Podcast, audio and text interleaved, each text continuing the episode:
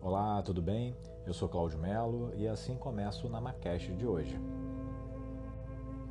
No episódio de hoje, que é o terceiro dessa primeira temporada, eu vou falar sobre energias.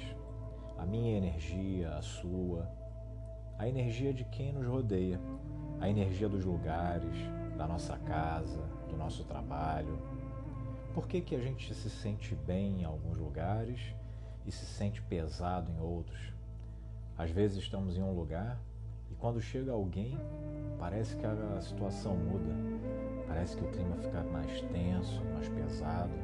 Por que, que acontece isso? Tudo é energia. Os objetos, nós, os seres vivos, tudo. Então, tudo tem uma vibração. E aquilo que a gente vibra, a gente atrai. Então vamos pensar como as ondas de rádio. Quando você liga um rádio e está aquele chiado, é porque ele está fora de sintonia. Mas quando você vai lá no seletor e começa a sintonizar alguma estação, você começa a ouvir perfeitamente o que aquela emissora de rádio está transmitindo. Você se sintoniza com ela. Assim somos nós com as energias boas ou ruins, vamos chamar assim. Mas podem ser energias de alta vibração, de média vibração ou baixa vibração. Tudo vai depender de como você está, de como você age, o que você fala e principalmente o que você pensa. Partindo do princípio que as nossas ações e pensamentos geram um tipo de energia, faz com que a gente se afinize com certas coisas, basta começarmos a observar alguns detalhes. Observe as pessoas com quem você tem se relacionado. Observe quem você tem atraído para você. Dessa forma, você começa a entender que tipo de energia você está se sintonizando.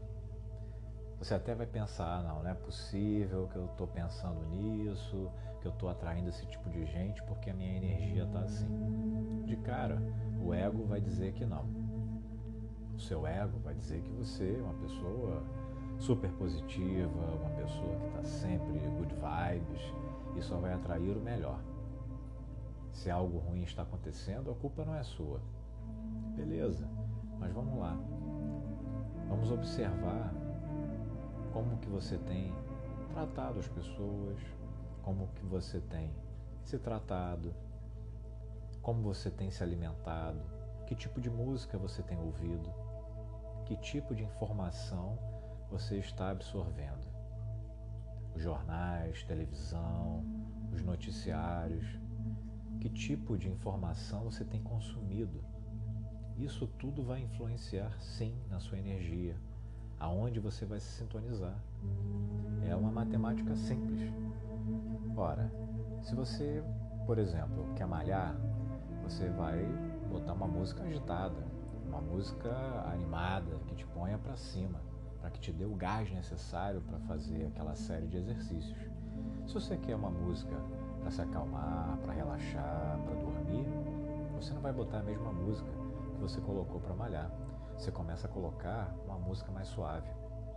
Então, se você começa a acessar materiais, ler, ouvir coisas que têm uma conotação de medo, de morte, tragédia, crimes, isso tudo vai baixar o seu padrão energético e isso vai começar a fazer com que você se afinize com esse tipo de energia. Mas quando você se coloca com notícias mais leves, culturais, coisas que vão te colocar num estado mais elevado, naturalmente você começa a entrar num outro estado, a se colocar num padrão vibratório elevado.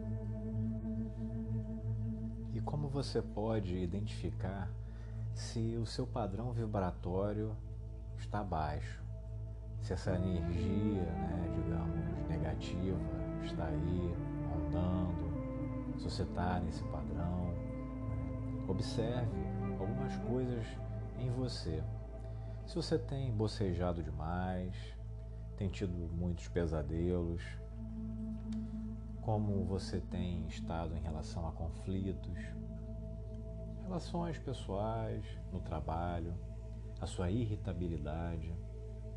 Essas coisas já mostram que há um padrão vibratório já não tão alto.